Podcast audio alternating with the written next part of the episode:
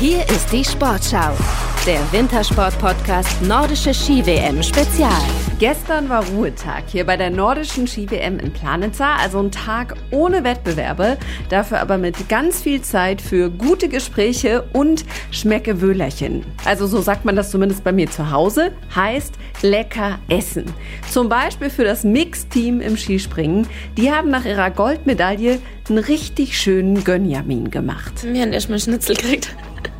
Richtig gut. Ähm, danke auch an unseren Koch. Der heißt übrigens Heiko Götz und hat für euch seine Küchentür aufgemacht. Der Koch des deutschen Teams verrät uns heute, wie sich die unterschiedlichen Sportarten in Sachen Ernährung unterscheiden, woran er merkt, dass es ein guter Tag fürs Team war und welche geheimen Sonderwünsche er erfüllt. Außerdem erzählt uns die österreichische Skispringerin Eva Pinkelnick, warum das Skispringen für sie eine Metapher aufs Leben ist und warum sie das gerade noch mehr zu schätzen weiß.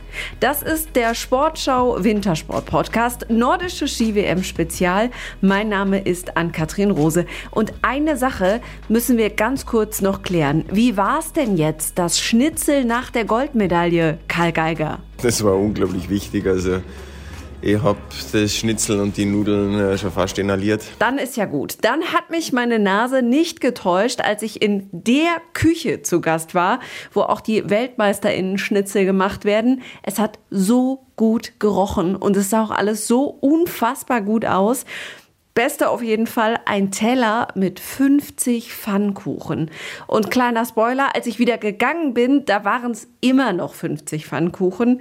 Für all das verantwortlich ist der Mann, der sich jetzt einfach mal selber vorstellen darf. Also mein Name ist Heiko Götz, bin der Koch des deutschen Teams hier in Planitza bei der WM und der Tag beginnt um 6 Uhr früh. Jetzt ist es äh, noch recht früh am Morgen und hier äh, stehen wir vor einem großen Topf. Es riecht sehr, sehr lecker. Erklären Sie uns mal, was da schon vor sich hin köchelt. Ja, klassisch angesetzte Kraftbrühe. Wir haben einen Tafelspitz, den wir langsam sieden lassen. Die Brühe ist rein mit Gemüse und Rindfleisch. Dazu gibt es selbstgemachte Frittatensuppe, also Pfannkuchenstreifen und lassen halt die Kraft in der Suppe und nicht irgendwo mit chemischer Keule arbeiten, sondern einfach Natur pur. Jetzt ist das ein Riesentopf. Wie viel entsteht denn da über den Tag, was die Mengen auch angeht? Ja, es geht in der Früh los. Da braucht man ca. 80 frische Eier für Omelette, Rühreier, Spiegeleier, Frühstücksei. Dann haben wir hier einen Topf mit knapp 30 Liter Brühe und Nachmittag, da haben wir jetzt knappe 50 Eierpfannkuchen, die mit Marmelade, Nutella oder Bananen oder sonstiges gefüllt wird sind Zucker fertig. Was ist denn das Geheimnis für diese Pfannkuchen? 50 gestapelte Pfannkuchen, wirklich in allerschönster Form, sehr, sehr dünn. Was ist Ihr Geheimnis? Naja, man muss 30 Jahre kochen. Ne? Dann in eine gute Pfanne den Teig dünn reingleiten lassen und der Teig muss halt richtig angeschlagen werden. Und dann ist es eigentlich gar kein Problem. Kennen Sie die Sonderwünsche schon oder ähm, stellt man sich da über die Jahre drauf ein, weil Sie wissen, dann läuft es besser in der Loipe oder es springt sich besser von der Schanze? Ja, die, die Langläufer, die betreue ich halt schon seit 2016. Da weiß man schon individuell, was sie wollen und was sie gerne essen. Also es geht los von Pasta, verschiedene Antipasti-Sorten, die ich immer selber mache. Das lieben sie einfach und das muss man halt jeden Tag frisch machen. Dann mache ich jeden Tag frisches Brot, ja, 12 Kilo und ja, das sind die Wünsche. Und natürlich immer Steaks. Wahrscheinlich nicht zum Frühstück, sondern abends nach dem Wettkampf. Worauf kommt es an für die Sportlerinnen und Sportler, dass selbst nach einer Medaille die ganze Sache nicht zu schwer im Magen liegt? Ein gutes Rinderfilet ist sehr fettarm, sehr eisenhaltig und somit kann man es am Abend locker essen. Es muss noch nicht 500 Gramm haben. Und dann gibt es halt noch den Ruhetag, wo man dann auch mal ein bisschen sündigen darf. Da machen wir dann immer so Hamburger und, einmal, und natürlich einen Kaiserschmarrn, damit sie wieder zur Kraft kommen, die Sportler. Gibt es da einzelne Sportlerinnen und Sportler, die zu Ihnen in die Küche kommen und sagen, oh, ich habe so Lust am Ruhetag auf irgendwas Besonderes und bei Ihnen Wünsche abgeben dürfen? Das kommt jeden Tag. Gestern zum Beispiel kamen vier Mädels vom Langlauf und sagten, oh, Heiko, einfach nur eine Pizza. Naja, was macht man dann? Einfach nur eine Pizza, ne? Ist es für Sie was Besonderes an Tagen, wo dann auch die Erfolge einfach da sind? Läuft dann hier in der Küche der Fernseher? Wie müssen wir uns das vorstellen? Ich kriege das eigentlich immer erst mit, weil ich keinen Fernseher habe und auch nicht die Zeit zum Schauen, wenn sie dann reinmarschieren und alle jubeln. kriege ich es erst mit. Oder vielleicht haben wir das eine oder andere Bier bestellt wird. Wie unterscheiden sich denn die einzelnen Sportarten? Die Langläufer brauchen eigentlich essentielle pflanzliche Proteine, brauchen alle Sportler. Wir arbeiten eng mit den Ernährungsberatern zusammen des Deutschen Skiverbands. Gibt es Dinge, wo Sie sagen, äh, die sind ein No-Go? Ja, auf jeden Fall salzarm. Jeder kann im Endeffekt selber nachwürzen. Äh, Salz entzieht Feuchtigkeit, also tun wir sehr wenig salzen, auch nicht mit fertigen Produkten arbeiten. Lieber frisch, früh eine Stunde eher aufstehen und frisch schneiden, frisch würzen, frische Kräuter hernehmen. Äh, außer Hauslieferung. Und dann müssen wir ganz kurz unterbrechen, denn mir wurde gerade ein Karton abgeholt, sozusagen wahrscheinlich das kleine Catering für den Tag. Was war das? Dürfen Sie es verraten? Ja, ist ganz einfach. Die Techniker im Wachstruck haben natürlich auch Hunger. Ob das eine gute Thüringer Bratwurst ist oder eine schöne Leberkässemmel, die müssen immer um Medaillen laufen, die müssen die Ski schnell machen. Und da muss man glücklich sein und gut drauf sein und dann laufen die Ski auch. Jetzt sind Sie Einzelkämpfer am Topf den ganzen Tag. Sie haben uns eben schon gesagt, Ihr Tag ist wahnsinnig äh, lang. Wann machen Sie eine Pause und wie sieht die aus? Ja, die Pause ist dann abends bei der Teambesprechung, wenn man mit den ganzen Betreuer am Tisch sitzt. Ja, und dann trinkt man halt gemütlich ein Bierchen oder ein Prosecco und dann geht man schlafen. 22 Uhr ist Schicht im Schacht. Wann sagen Sie, es war eine erfolgreiche WM? Natürlich ist es schön, wenn Medaillen kommen.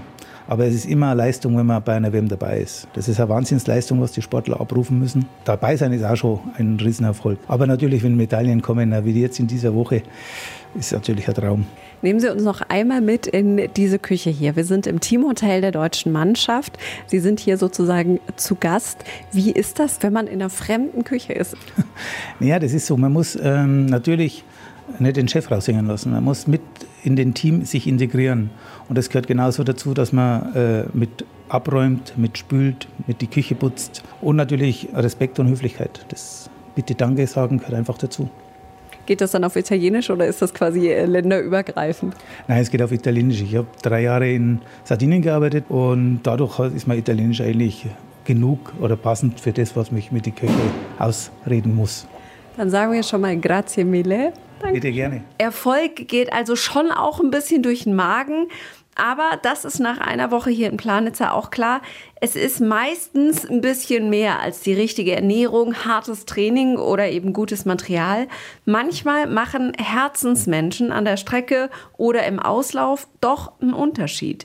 Bei Karl Geiger ist es die Familie. Ja, mega. Also auch die Kleine, das war jetzt das erste Mal im Stadion mit dabei. Einfach schön. Also es könnten, glaube ich, öfter kommen, weil es hat ganz gut funktioniert. Und Nathalie Armbruster, die hat erzählt, es gibt nur ganz wenige Stimmen, die sie während eines Wettkampfs in der nordischen Kombi überhaupt wahrnimmt ihre Eltern Susanne und Hans oder Heimtrainer Tino Uhlich. Aber genau diese Stimmen sind für sie total wichtig. Oh, das bedeutet mir wirklich ganz, ganz, ganz viel. Ohne meine Familie wäre ich niemals da, wo ich jetzt bin. Und dass das nicht nur so ist, wenn man 17 ist, das ist mir in den letzten Tagen hier klar geworden. Die Fanclubs der SportlerInnen, die sind eigentlich immer gut zu erkennen. Mal an einem riesigen Banner, wie bei Skispringerin Selina Freitag, oder an einem Luftballon, an Olaf diesem Schneemann aus dem Film Eiskönigin, den erkennt Eva Pinkelnick immer.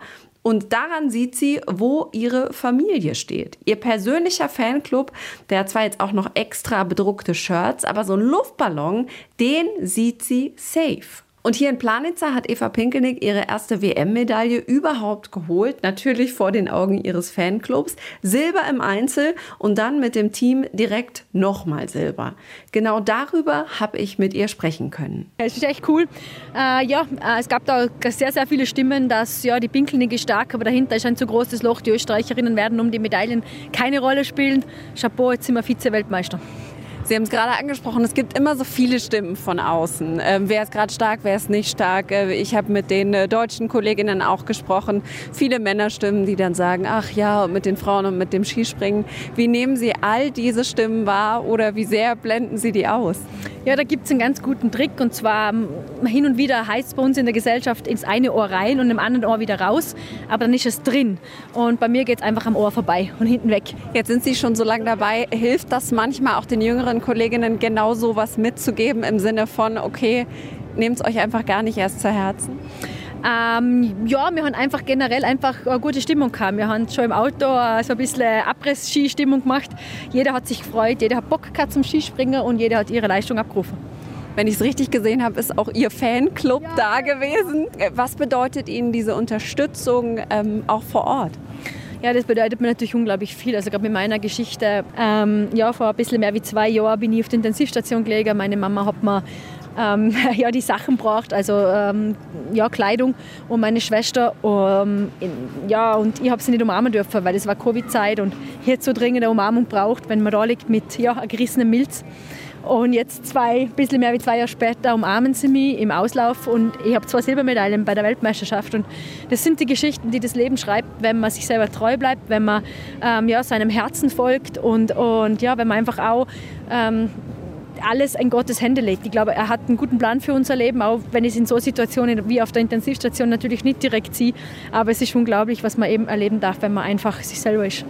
Ist der Skisprungsport da so ein bisschen auch ja, wie eine Metapher fürs Leben? Also die ganz hohen Höhen und die ganz tiefen Tiefen? Absolut, das geht sehr, sehr schnell. Und deswegen hört man mich dann auch so schreien, weil die guten Sprünge gehören einfach gefeiert. Wie sehr genießen Sie das jetzt gerade nach dieser Geschichte? Also ich glaube, man hat dann ja oft wahrscheinlich, Sie werden Erinnerungen ans Krankenhaus haben und an diese Momente, die man nicht mehr vergisst. Wie groß ist das Glück jetzt gerade? Ja, also das sind genau die Schreie, die dann da rauskommen. Ähm, das ist äh, ja äh, unterschiedlich von Tag zu Tag von den Emotionen, aber wo ich da wirklich in Innsbruck gelegen bin, im Spital, da war mir nach Schreien.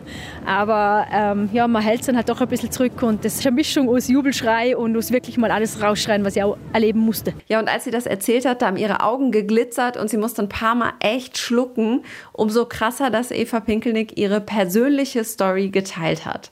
Bei so einer WM, da bleiben am Ende eben doch nicht nur die Medaillen in Erinnerung. Um die geht es heute trotzdem wieder. Und mein Kollege Edgar Endres, der hat auch heute wieder den Blick auf den WM-Tag. Es wird wohl mal ein medaillenfreier Tag für das deutsche Team, denn im Langlaufen sind die Schwedinnen und Norwegerinnen über die 10 Kilometer im freien Stil klar favorisiert. Nach dem Karriereende von Marit Björgen und Therese Johaug dürfte die Spur frei sein für Schweden mit Ebba Andersson oder Lisa Carlsson. Doch im Schatten der Großen lauert Katharina Hennig. Schon der vierte Platz im Skiathlon zeigt, viel fehlt nicht zu einer Medaille. Ob Viktoria Karl, Pia Fink oder Sophie Krehl in die Top Ten kommen, ist unwahrscheinlich. Ab 1830 springen dann die deutschen Frauen ihre Qualifikation von der großen Schanze. Mit dabei ist natürlich auch die Dreifach-Weltmeisterin Katharina Althaus. Ja, und die kann den Grundstein legen, dass es auch morgen wieder heißt. Wir haben erstmal Schnitzel gekriegt. So, und bevor uns jetzt allen der Magen knurrt, war's das für heute. Mein Name ist Ann-Kathrin Rose und wenn ihr mögt, hören wir uns morgen wieder im Sportschau Wintersport Podcast Nordische Ski-WM Spezial.